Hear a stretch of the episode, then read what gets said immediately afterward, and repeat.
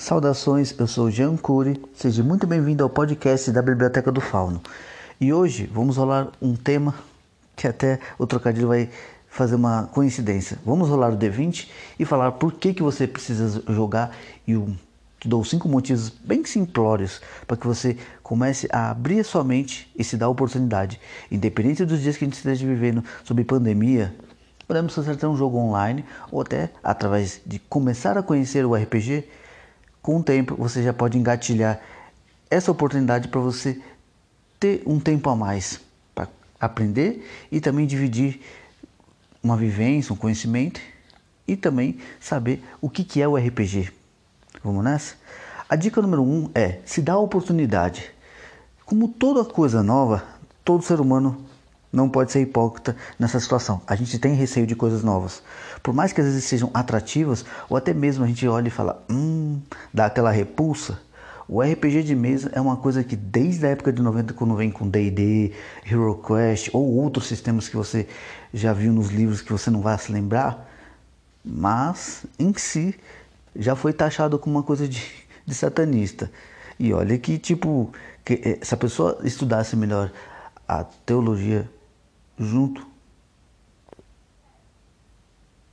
junto de um todo, né? Como a gente pode mesmo dizer, né? Tudo se agrega a você se dar oportunidade e também querer abrir os horizontes da sua mente, pois nunca se esqueça, por mais que a gente ache que sabe ou aprendeu muito na vida, você não aprendeu nem a poeira do que é o próprio conhecimento sobre a sua vida ou o que ela pode te oferecer. Então, dê a sua oportunidade. Se dê a oportunidade.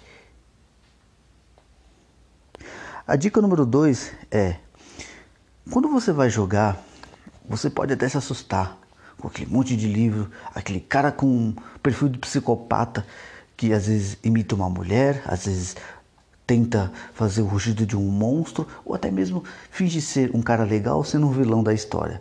Esse é o narrador.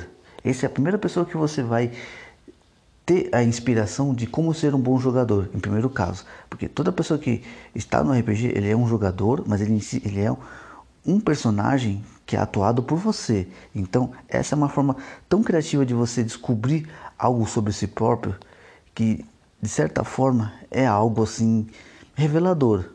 Como eu antigamente era tímido de tudo, mas hoje em dia, quem me conhece bem, meu Deus do céu. Me diz, diz bom dia até em, em chinês, de tanto a gente interagir de várias formas no jogo. A terceira dica que eu dou é: tudo aquilo que você vai conhecendo através dos livros ou de uma aventura te agrega. Seja você conhecendo um monstro, que seja da cultura pop, ou até mesmo do sistema que você está jogando, tudo é uma forma de conhecimento e você absorve isso de uma forma benéfica. Você não precisa decorar o sistema de regras, você não precisa ser um, jogador exemplar que tenha tudo na ponta da língua, mas aquela agregação de conhecimento é perfeita para que você possa interagir consigo mesmo e com as pessoas ao seu redor.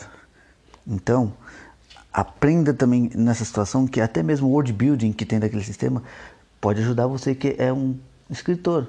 Afinal, de tudo um pouco a gente leva para a vida. A quarta dica é quando você começa a jogar, você pensa numa coisa, você vai interagir com outras pessoas. É aí que você começa a perceber que você vai ter uma melhor dicção, você vai ter uma melhor forma de, de se adaptar com outras pessoas, ou até mesmo agregar pessoas que você conhece para esse mundo, ou até mesmo conhecer pessoas que antigamente você precisava ser uma pessoa chata, porque a gente sempre rotula numa situação que quando você aprende algo novo, você já pensa, aquela pessoa nunca jogou. Ele pode estar jogando antes de você.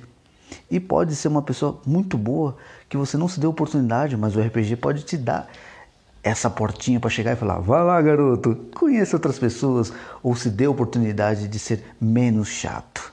Então o RPG ele te muda a sua forma de comportamento, mas também ele muda o ponto de vista do como que você tem que ser para o mundo. Afinal, você vai estar em vários mundos ou até em universos diferentes, então não seja besta e tenha um pouco de humildade. Aprenda a interagir.